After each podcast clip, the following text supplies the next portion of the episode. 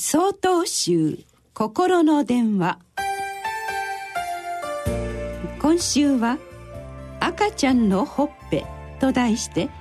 長野県大念寺田中仁修さんのお話です。秋のお彼岸が終わり季節は冬に向かって動き出します。来る10月5日はだるま様のご命日です。お釈迦様の教えをインドから中国に伝えられたダルマ様。禅宗の一つである曹洞宗の教えが今でも続いているのはこの方のおかげであるとのことから。10月5日は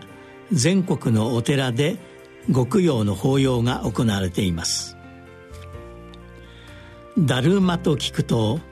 縁起物のだるまや起き上がりこぼしなどを思い浮かべる方も多いと思います。最近では丸みを帯びた可愛らしい姿のものが多く私はそれらを眺めているとその色や形から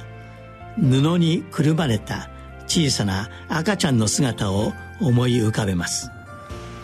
リンゴのように赤く丸くて柔らかい赤ちゃんのほっぺ。見ているだけでも心が癒されついつい触りたくなる方もいるのではないでしょうか。赤心という禅の言葉があります。これは赤ちゃんの赤に心と書きます。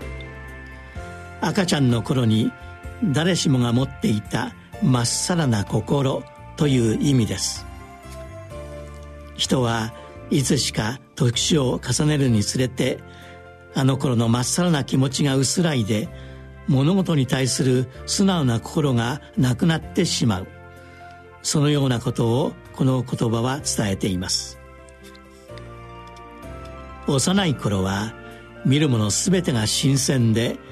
心の赴くままに飛び跳ねたりおもちゃで遊んで大喜びしたりさまざまな思い出とともによみがえってくる夢中になっていたあの頃の素直な気持ち。それは禅の世界が伝える今この瞬間をまっすぐに生きることその姿そのものです。大人になった今だからこそ忘れかけているあの頃の赤ちゃんのホップのような柔らかいまっさらな心で今一度物事を見てみればまた違った見え方が現れてくるのではないでしょうか。10月3日よりお話が変わります。